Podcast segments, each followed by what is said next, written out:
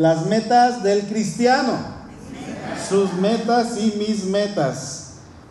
Eh, estamos comenzando el año, es el primer día del año y qué bendición, qué bendición el hecho de poder tener nuestro primer servicio en domingo, qué bendición que recibamos el año con un primer servicio. Ciertamente no, no es de mañana, es de noche, pero sigue siendo uno de enero, ¿no?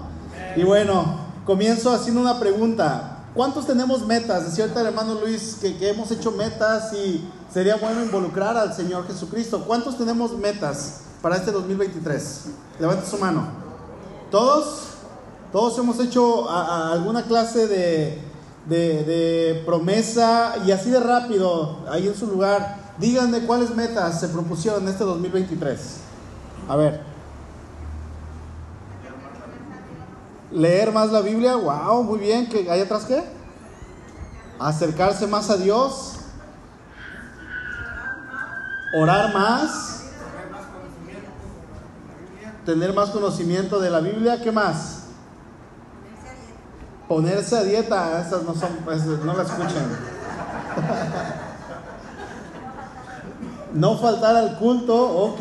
Bueno, miren, yo, me sorprendieron, ¿eh? yo pensé que iban a decir, ah, ser mejor en mi trabajo, ahorrar, viajar, que, que no son malas cosas, ciertamente son buenas cosas. Y ahorita que les pregunté, la mayoría dijo, a lo mejor porque estamos en la iglesia, si le preguntan en su trabajo cuáles son sus metas, yo no sé si usted se atreva a decir honrar más a Dios, leer más la Biblia. A lo mejor ella va a decir ser fitness, eh, viajar, ahorrar, echarle el segundo piso a mi casa, pagar mi casa, tener un carro. Yo no sé, yo no sé qué, es lo que diga ya. Yo espero que si le preguntan ahí donde trabaja, usted pueda decir lo que dijo aquí.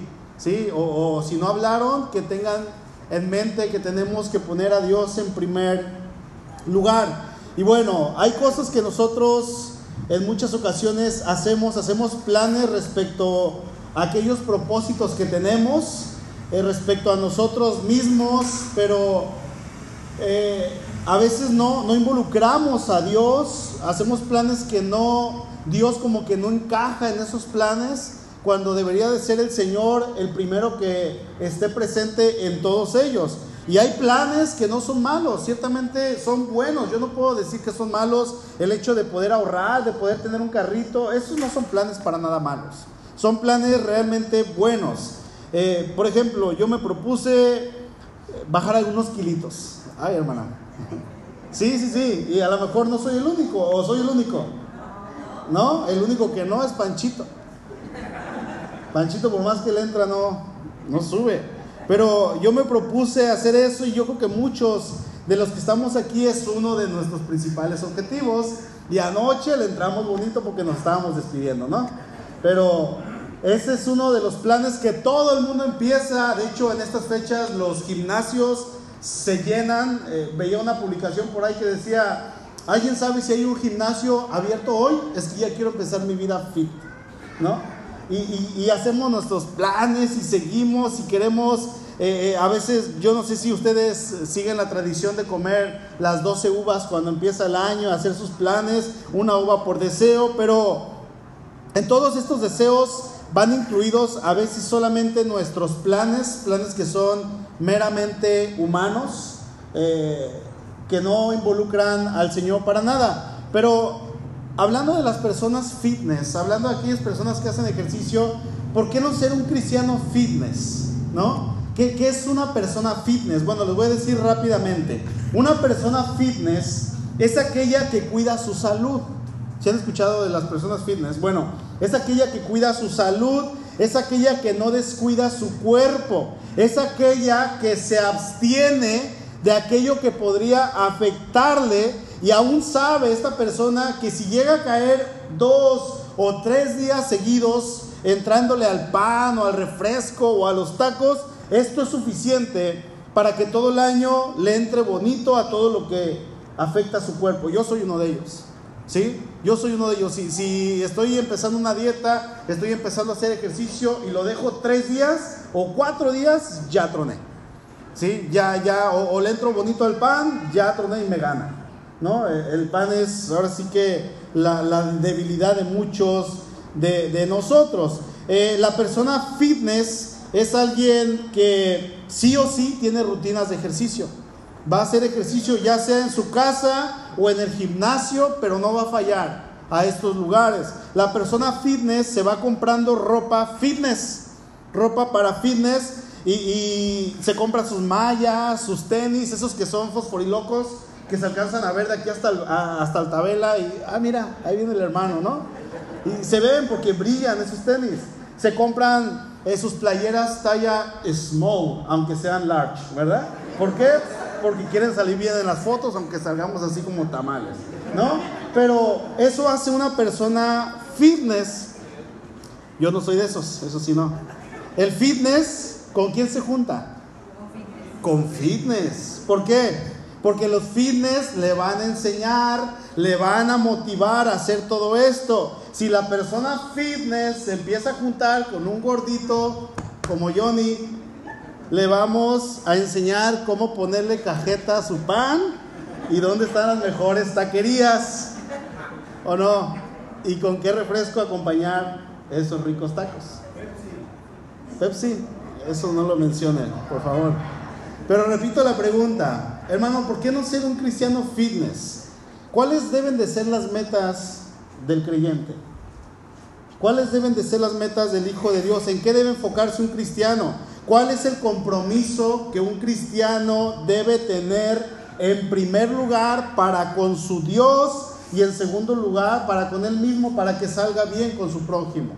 ¿Sí? Debemos de estar bien con Dios, debemos de amar al prójimo, pero para amar al prójimo obviamente yo también tengo que alimentar mi espíritu. Y de manera rápida vamos a ver algunos puntos. Yo no sé si traen su libreta, espero que uno de los compromisos de este año sea apuntar todas las predicaciones y que comiencen a empezar a apuntar y que entre semana lea una repasadita. Eh, vamos a ver algunos puntos que en este año, en este 2023, nos tienen que acercar más a nuestro Dios. Una característica del que es fitness es que esta persona se ajusta para poder pagar el estilo de vida de una persona fitness, el estilo de vida de una persona que cuida su cuerpo, que come sano, que se viste de una manera que va a hacer deporte. Y con esto en mente vamos a entrar al punto número uno. En primer lugar, el cristiano, hermano, no, no, no, no el fitness, el cristiano tiene que ser fiel en la administración de lo que tiene ahora. ¿Sí? Tiene que ser fiel. Hebreos, busquen Hebreos capítulo 13, por favor. Y quiero empezar con los bienes materiales, aquellas cosas que Dios ha puesto en nuestras manos y obviamente ahí está incluido todo lo que tenemos, casa, carro, todo lo que usted pueda imaginarse y que usted posea, pero también entra el dinero. Dice Hebreos 13:5, se los leo en la nueva versión internacional, dice, manténganse libres del amor al dinero y, y, y conténtense, perdón, con lo que tienen, porque Dios ha dicho, nunca te dejaré, jamás te abandonaré. Pregunta, ¿podemos enfocarnos en ganar dinero este 2023? Por supuesto que sí. Sí podemos hacerlo. Obviamente sí, pero ese no debería ser nuestro objetivo principal, ese no debería encabezar la lista. Mire hermano, si usted se esfuerza mucho, es casi seguro que tenga más. Pero la pregunta es, ¿a qué costo? ¿A qué precio? Salmo 127 dice así, Pierden el tiempo ustedes que se levantan temprano y se acuestan tarde para conseguir un pan conseguido con sufrimiento. ¿A qué se refiere esto? Dice la reina Valera, pan de dolores. Es un pan que se obtiene con cansancio, con esfuerzo, con trabajo de esos, de esos momentos en que ya no soporta las piernas y, tienes que seguir trabajando porque te lo están pidiendo, porque tú te has propuesto trabajar. Llegas a casa cansado y tan cansado no puedes dormir. Llegas muerto de sueño y te acuestas, pero no puedes dormir.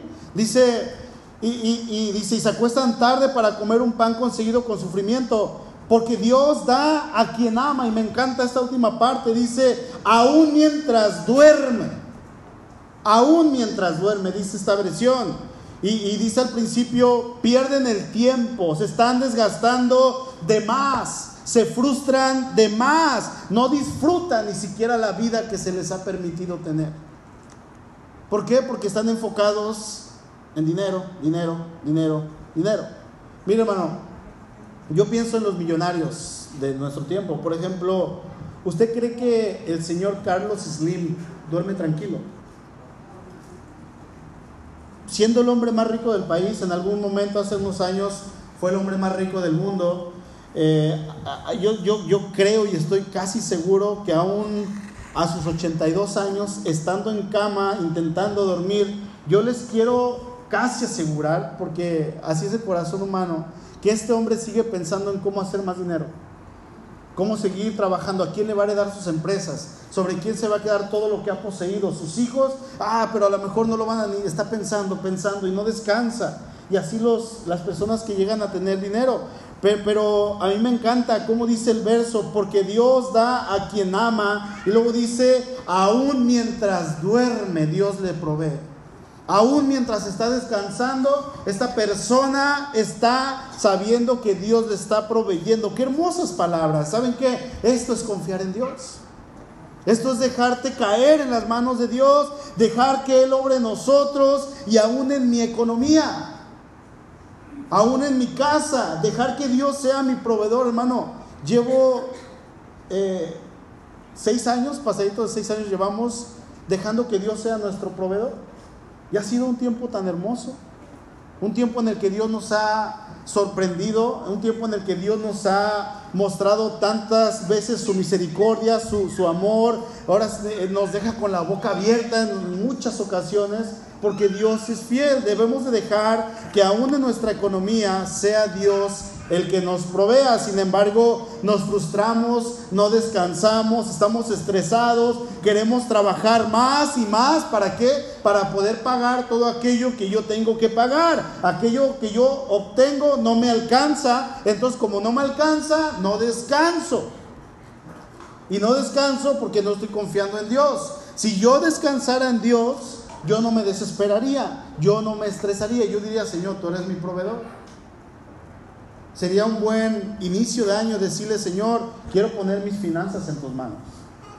Quiero poner todo lo que tengo, lo poquito que gano, lo mucho que gano, lo que recibo de mis padres, quiero dejarlo en tus manos. Quiero serte fiel.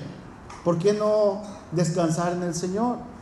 Y es que como nunca lo hemos hecho, yo no puedo descansar en el Señor, mi confianza no está en el Señor, no tenemos fe. Y aquí la pregunta es, ¿qué es la fe? Bueno, la fe, eh, entre muchas definiciones que podríamos encontrar, eh, es confianza en Dios. Confianza en que Él estará ahí para mí. ¿Cómo? Yo tengo que confiar en lo que su palabra me dice hacia mí. Por ejemplo, este verso, versículo 2 de Salmo 127, dice, pierden el tiempo ustedes que se levantan temprano y se acuestan tarde para conseguir un pan conseguido con su, para comer un pan conseguido con sufrimiento. Entonces, ¿qué, Señor? ¿No trabajo o qué? ¿No trabajo? Sí, tenemos que trabajar. Dios ama el trabajo. Pero no te afanes. No descuides aquello que es importante. ¿Sí? Yo tengo que confiar en el Señor, tengo que descansar en el Señor. Primera Timoteo 6:8 dice, así que teniendo sustento y abrigo estemos contentos con esto. Pero ¿saben que El ser humano nunca está contento solamente con eso. Tenemos y queremos más. Llegamos a tener y yo quiero más y más y más. Somos dados a querer más. Es parte de nuestra naturaleza. ¿sí? Así somos. Dice el texto que leímos en Salmos, eh, ahí en el Salmo 127, porque Dios da a quien ama aún mientras duerme. Eso es tener fe. Eso es comenzar a confiar en las promesas de Dios. Si yo estoy siendo un hijo de Dios que está haciendo lo correcto, me estoy esforzando por agradar a Dios, estoy haciéndolo bien, voy bien con mi familia, estoy bien en mi trabajo, yo tengo que descansar en esto. Yo no tengo que afanarme, yo tengo que poner mi vida en las manos de Dios y decirle, Señor, tú sé mi proveedor. Y yo voy a saber que todo lo que yo tenga, todo lo que yo poseo, lo que tengo en mis manos, mi familia, mi esposa, mis hijos, mi trabajo, la economía que yo tenga, mi hogar, incluso los perros. Hay que alimentarlos, cuestan. Por supuesto que cuestan. ¿Sí? Y los aventamos ahí al patio, a la azotea. Espero que no sea de esos, hermano. Mi carro, mi iglesia a la que yo pertenezco, el ministerio que yo tengo de parte de Dios. De todo esto la escritura me dice que yo soy un administrador, que yo soy un mayordomo. Y Dios ha puesto todo esto para que yo lo administre. Nada es mío. Absolutamente nada es mío, ni la ropa que traigo es mía. Todo es del Señor. Y en aquel día yo debo de estar consciente que el Señor me va a pedir cuentas de todo aquello que ha puesto en mis manos. Ahora, también dijimos que una persona fitness es aquella que eh, cuida su salud y no descuida su cuerpo, ¿verdad? La pregunta aquí es, ¿es correcto cuidar el cuerpo? Por supuesto que sí. Punto número dos. El cristiano tiene que ser fiel en hábitos saludables para la gloria del Señor. Para su gloria es de Dios, ¿eh? Dijimos que el hombre fitness se abstiene de todo aquello que pueda afectar su cuerpo. ¿Para qué? Para que no le haga daño, para que no engorde. Sí, decía un, amigo del trabajo cuando me veía llegar con mi gancito, con, con un pan, decía, mira, mejor agarra cinta y, y póntelo aquí, es lo mismo. Ahí se va a ir todo. Aquí, aquí póntelo. Ya no te lo comas. El, fitness se cuida y no come algo que, le haga daño. Bueno, el cristiano, y les aseguro, hermanos, con esto yo les prometo, no me siento cómodo. No, no me siento cómodo diciendo esto, pero el cristiano tiene que aprender a comer. Tiene que saber cómo comer. Primera de Corintios 10:31. Dice Pablo, si pues coméis o bebéis o hacéis otra cosa, hacedlo todo para la gloria de Dios. Todo todo. ¿Y qué es todo? Entonces no es tan fácil ser cristiano. Porque aún en la manera de comer, aún nuestros hábitos alimenticios, tenemos que dar testimonio. Aún en eso, hermano, pero hermano, nos gusta comer. Y a otros nos gusta tragar. ¿Sí o no? Nos gusta comer hasta sentirnos llenos. Que, que se sienta así que me desabrocho el botón y ¡ah, qué rico! Qué rico, otra coquita. Dicen que el cristiano se puede comer una, el, ser humano, perdón, una torta así, que tenga milanesa y que tenga pollo y que tenga bistec. Así la torta en la noche, pero nunca se va a tomar, se va a comer un pedazo de sandía porque cae pesado.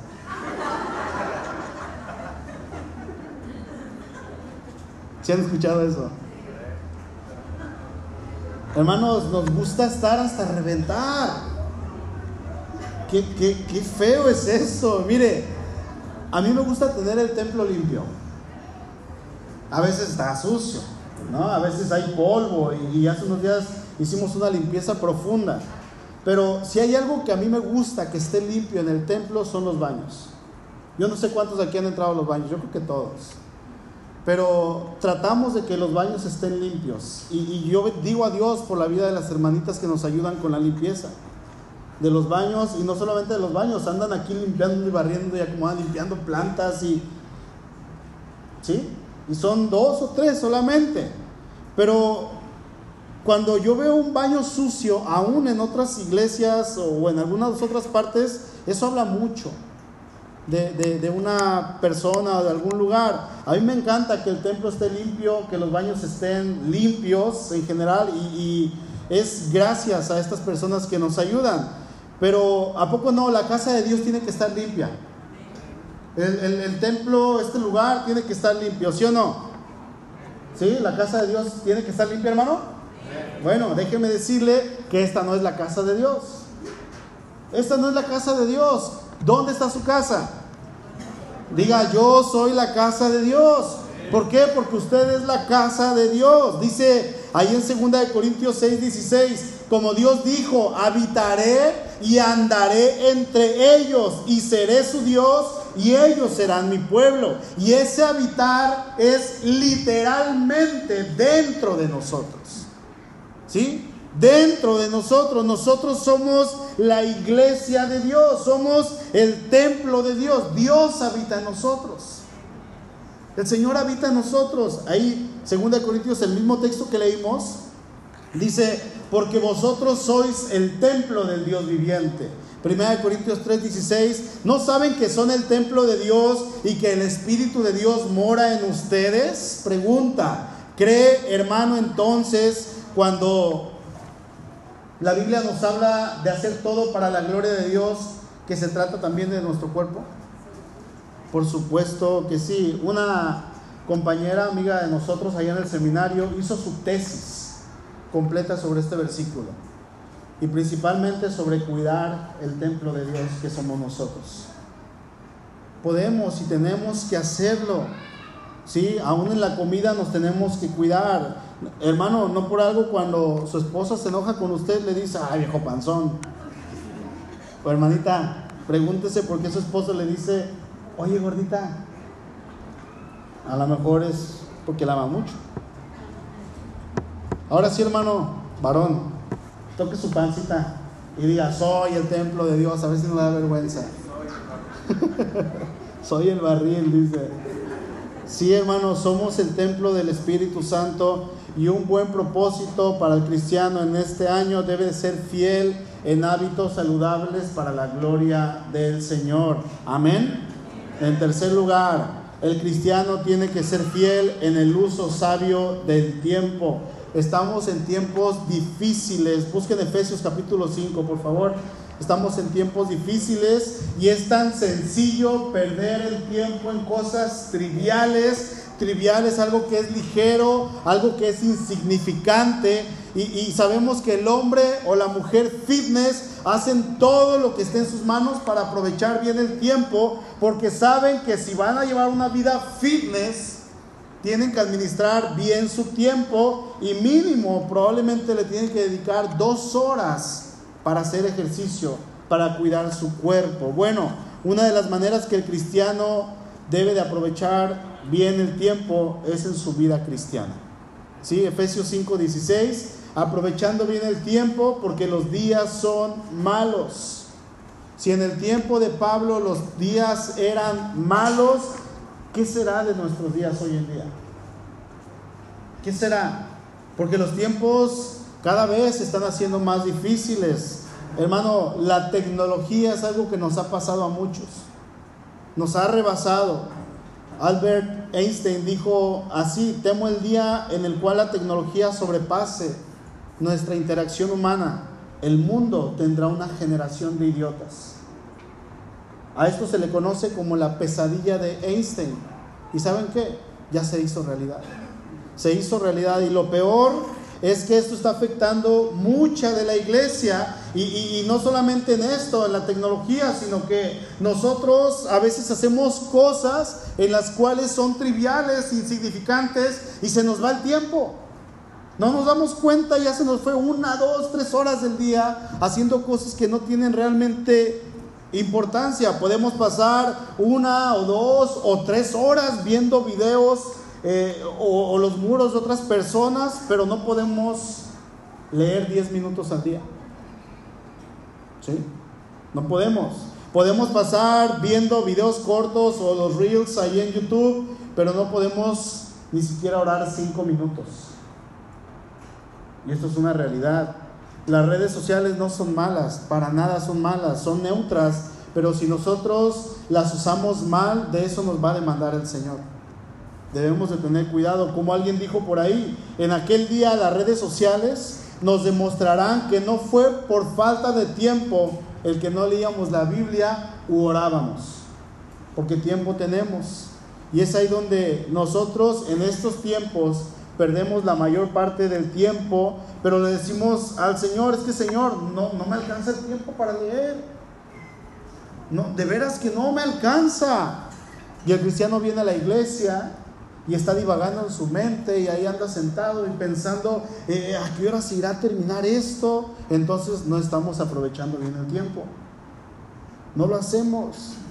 Llego después de trabajar todo el día y en lugar de llegar a casa, pasar tiempo con mi esposa, con mis hijos, agarro el celular y paso gastando mi tiempo con un aparato electrónico. Pasa también en nuestra iglesia.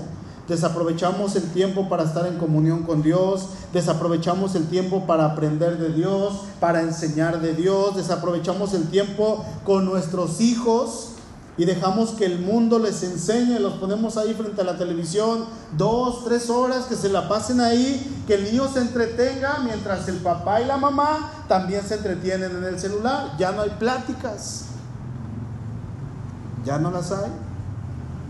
Yo le invito a algo. Cuando vaya a algún lugar a comer o se siente en la mesa en su casa, su teléfono, guárdelo Dice una persona, el hecho de que tengas el teléfono tan solamente en la mesa, para mí es un insulto. Porque yo sé que en cualquier momento tú lo vas a agarrar para ver la hora, para ver quién te mandó mensaje. Guárdelo en su bolsa. Me encantan aquellos lugares que dice, aquí no, aquí no hay wifi, platique. ¿Sí los ha visto? Son buenos. Porque la tecnología nos ha pasado. ¿Cuántos nos hemos propuesto comenzar a aprovechar bien el tiempo, hermano, en este año, sabiendo que los tiempos son malos? Tengamos cuidado. Moisés lo dijo de otra manera en el Salmo 90, 12. Haznos entender que la vida es corta para así vivirla con sabiduría.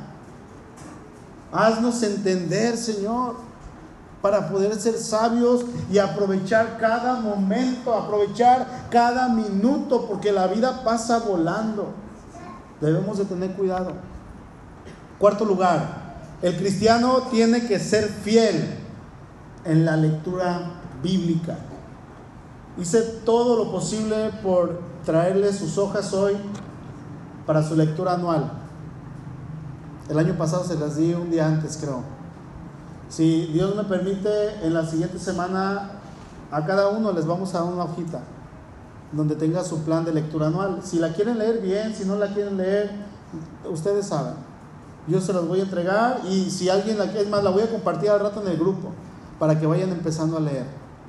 Pero es, es un buen tiempo para comenzar a leer la palabra. Josué capítulo 1, verso 8, nunca se apartará de tu boca este libro de la ley no lo sabemos de memoria, sino que de día y de noche que meditarás en él, para que guardes y hagas conforme a todo lo que en él está escrito, porque entonces harás prosperar tu camino y todo te saldrá bien. ¿Sabe cuál es una pregunta que se hacen algunos cristianos? ¿Por qué me va mal?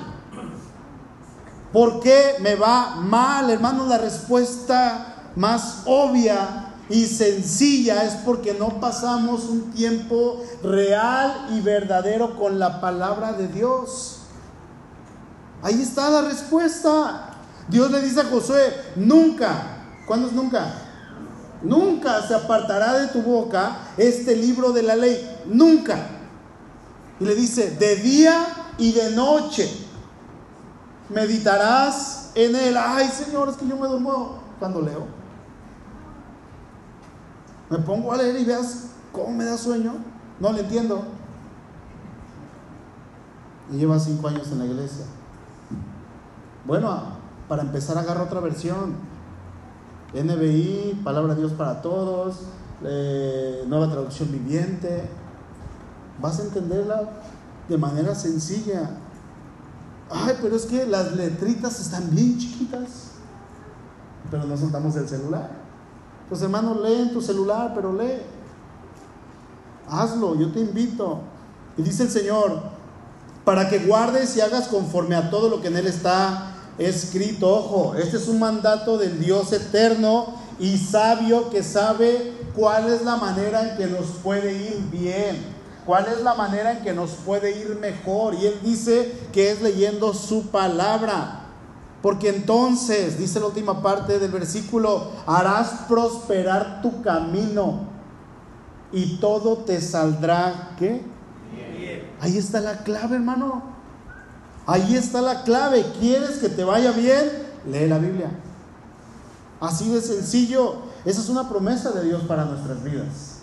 Es una promesa tan simple y tan sencilla. El Señor Jesús lo dijo de otra manera, Mateo 6:33. Busca primeramente el reino de Dios y su justicia y todas estas cosas serán añadidas. Hermano, ¿quiere la clave del éxito? ¿La quiere? Estamos empezando el año y usted ya la tiene. Así de sencillo. Se la estoy dando, se la estoy poniendo en sus manos. Hermano, busque el reino de Dios y su justicia. Créame, la va a encontrar. Ahí está. Se hizo un estudio eh, no, no sé por qué no me cargó aquí, pero se hizo un estudio acerca de la Biblia y cómo puede afectar a nuestro cerebro cuando nosotros leemos la Biblia. Eh, dice que si nosotros comenzamos a leer la Biblia y la leemos dos veces por semana, no va a tener mucho impacto. Va, ah, pues ahí está. Si la leemos tres veces por semana, bueno, va a haber un cambio chiquito, pequeño. Pero si leemos la Biblia mínimo cuatro veces por semana, cambios en el cerebro del ser humano comienzan a surgir efecto. Por ejemplo, el 30% de la soledad va a desaparecer. El 32% de la ira va a disminuir. El 61% en aquellos que siguen viendo pornografía ese 61% de ansias que llegan a tener cuando leen la Biblia mínimo cuatro veces por semana va a disminuir. El 40% de la amargura se va a ir. ¿Qué más? 57% en aquellos que siguen bebiendo va a disminuir y va a haber un 60% menos de estancamiento espiritual. ¿Por qué? Porque la palabra de Dios es viva y es eficaz, hermano. Si, usted quiere y dice, ay, cuando tenga ganas la voy a leer, eso no va a pasar. ¿Sabe por qué? Porque su carne le va a decir, no la leas. Porque nuestro cuerpo, nuestra mente, nuestro corazón luchan y no quieren pasar tiempo con las cosas de Dios. Sin embargo, si nosotros nos sentamos y decimos, voy a leer, y voy a leer bien, no de corrido, no por compromiso, porque quiero aprender de ti, Señor, va a empezar a haber cambios en esta misma semana. ¿Sí? Porque la palabra de Dios es viva y es eficaz. Amén. Quinto lugar, el cristiano hermano tiene que ser fiel en congregarse en su iglesia local. Por aquí dijeron hace rato, congregarme, no faltar a la iglesia. Ese es un buen propósito. Hebreos 10:25, no dejando de congregarnos como algunos tienen por costumbre, sino exhortándonos y tanto más cuanto veis que aquel día se acerca. Hermanos, somos el cuerpo de Cristo y el cuerpo de Cristo tiene que permanecer unido entre sí. Pablo ahí en 1 Corintios 12 hace una analogía del cuerpo humano y él compara el cuerpo humano con la iglesia. Yo no puedo estar aquí en este lugar y mi oreja en mi casa.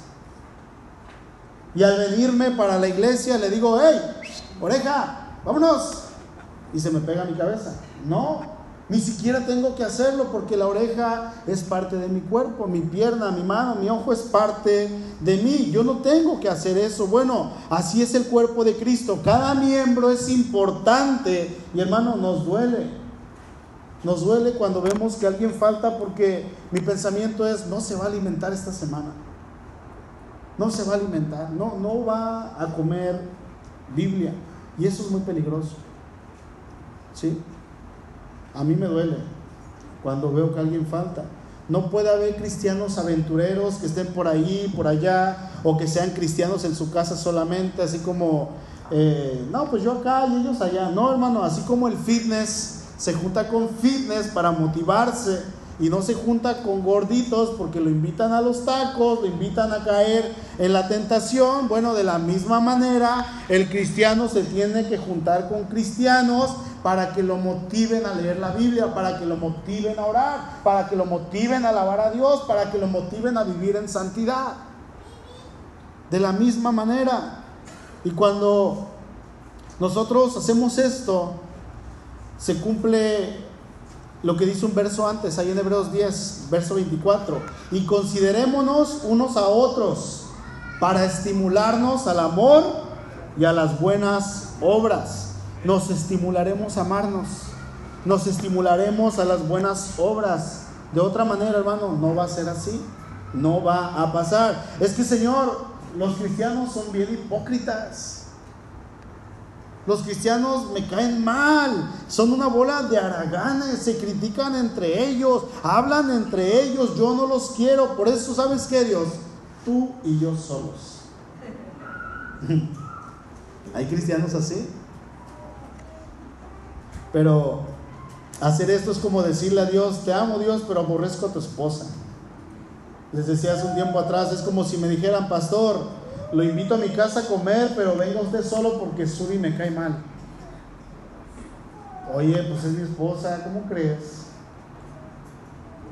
Pero como buen gordito le diría, ¿y qué hiciste de comer? No podría ir. Es lo que le estamos diciendo al Señor. ¿Sabes qué, Señor? Eh, pues me agradas, pero tu esposa no. Y no, no, no concuerda, hermano. Tengamos como meta ser fieles en congregarnos en este 2023. ¿Están de acuerdo? Sexto lugar, el cristiano tiene que ser fiel a su creador. Quizá esta es una de las más importantes. Salmo 100, verso 3. Reconoced que Jehová es Dios. Él nos hizo y no nosotros a nosotros mismos. Pueblo suyo somos y ovejas de su prado. Cuando nosotros miramos a Dios y en nuestro corazón reconocemos quién es Él, que Él es Dios, que Él es el creador, que yo no soy nada delante de Él, que yo lo necesito a Él y Él no me necesita a mí, que yo sin Él no podría vivir, que yo sin Él estaría completamente perdido. Cuando yo logro vivir esto, entender esto, perdón, y vivirlo, hermano, eso siempre me va a poner en la posición que yo tengo que estar. Reconociendo quién es Dios, declarando quién es Dios, Él en su trono y yo a la orden del rey. ¿Sí? Él en donde tiene que estar y yo en donde tengo que estar, siéndole fiel a mi creador. Cuando yo veo esto y lo logro entender, entonces mi alma lo único que va a querer hacer es vivir para Él, agradarle a Él, entenderlo, estudiarlo, aprender, enseñarlo, predicarlo, anunciarlo, comunicarlo. ¿Sí? Ojo, nuestro creador es siempre fiel y siempre será fiel, a pesar de que usted y yo le fallemos, Él va a permanecer fiel. Segunda de Timoteo 2.13, si somos infieles, Él permanece fiel. Él no puede negarse a sí mismo, Él no puede negar su fidelidad porque su fidelidad es parte de su esencia. Él es fiel simplemente porque así es. Dios es fiel. Y así como Él es fiel, yo soy llamado a serle fiel. Yo soy llamado a vivir para Él. Amén. Siguiente punto, séptimo. En séptimo lugar, el cristiano tiene que ser fiel a pesar de los resultados. No importa lo que venga, yo me tengo que sostener delante de Dios de una manera fiel. Yo tengo que saber, y esto hermanos nos tiene que quedar bien claro, Dios nunca nos va a fallar. Nunca. Siempre va a estar ahí. Y si llega a venir algo a mi vida es porque Dios lo está permitiendo. Busquen Génesis, por favor, capítulo 39. Y viene algo que no va a ser bueno, no va a ser muy agradable, no me va a gustar, pero yo tengo que entender que Dios lo permite para que yo pueda ir agarrándome más de Él, entender las tragedias, los dolores, las circunstancias.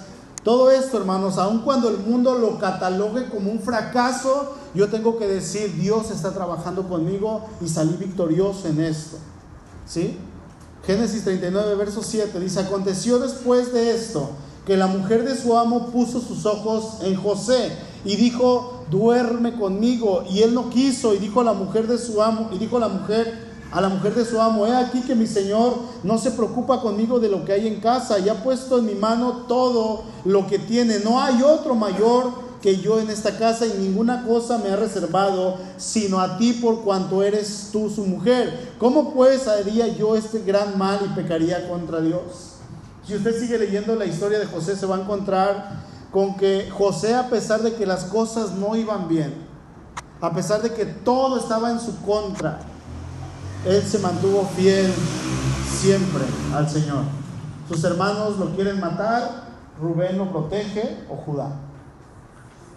Rubén y dice, no lo maten, hay que echarlo a esa cisterna. Y después vienen unos ismaelitas, lo venden como esclavo, es apartado de su familia, era el niño consentido, lo apartan de su papá, lo apartan de su casa, lo apartan de sus privilegios y ahora va a Egipto como esclavo, lo compra Potifar, lo lleva a su casa, Dios lo prospera y la mujer de Potifar se enamora de José.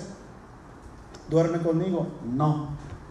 Entonces ella en, en un ataque de ira, de coraje, demanda a José porque él no quiso acostarse con ella y le dice a su esposo que eh, él quiso violarla. José es enviado a la cárcel, conocemos la historia. Y en la cárcel le interpreta un sueño al panadero, otro al copero, y se olvidan de él. Y él siguió siendo fiel, a pesar de las circunstancias. Hasta el final sabemos el desenlace y José, su rostro es levantado y él glorifica a Dios. Ser fiel a pesar de las circunstancias, a pesar de lo que pueda venir, yo me mantengo fiel a mi Señor. Amén. Por último, hermano, como cristiano, sé fiel a Cristo.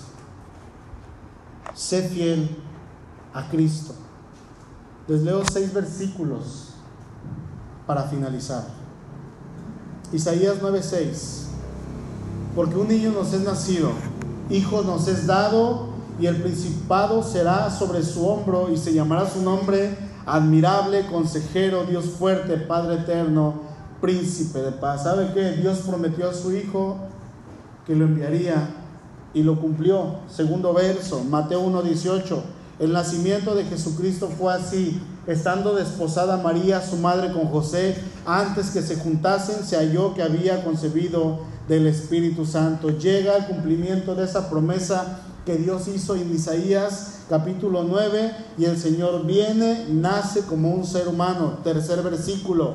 Mateo 16, 21. Desde entonces comenzó Jesús a declarar a sus discípulos que le era necesario ir a Jerusalén y padecer mucho de los ancianos y de los principales sacerdotes y de los escribas y ser muerto y resucitar al tercer día. El Señor siempre tuvo en mente la cruz. Siempre.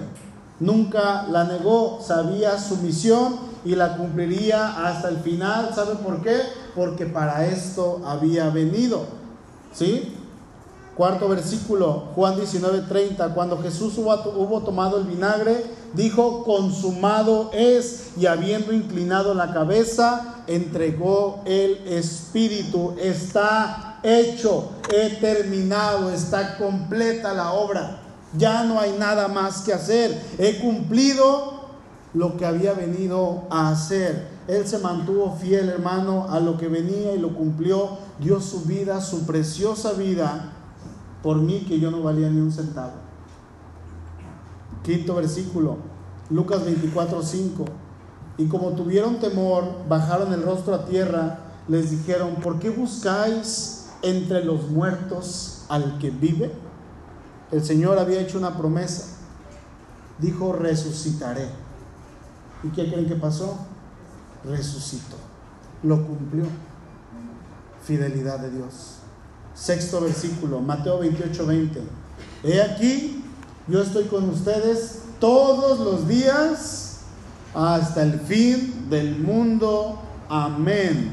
El Señor en su fidelidad prometió estar con todos y cada uno de nosotros todos los días hasta que Él venga o hasta que Él nos llame a su presencia. Hermano, si usted ha declarado a Cristo como el Señor y el Salvador de sus vidas, debe entender que Dios envió a su Hijo a morir por nosotros. Dios se mantuvo fiel. Siempre. Ahora que yo he sido rescatado, ahora que yo conozco a Dios, ahora que yo sé quién es Cristo, me toca mantenerme fiel a Él. Me toca mantenerme de pie delante de Él. Y esto implica cumplir los planes y metas que yo tenga respecto a Él. Si yo hice un plan, y si usted hermano hizo un plan ayer o antier o en la semana pasada que no involucraba a Dios, yo le invito a que se acerque con el Señor y le diga, Padre, perdóname porque no te involucré. ¿Sí? Si quieres salir de vacaciones, hágalo, está perfecto. Pero involucre a Dios. Involúcrelo, porque Dios va a ir con usted. Incluso Él le puede proveer para sus vacaciones. Amén. Pero seamos fieles, vivamos para Dios, vivamos para Cristo. Entendamos que Él es nuestro Señor, que Él es nuestro Dios, que para Él vivimos. Amén. Incline su rostro, por favor. thank you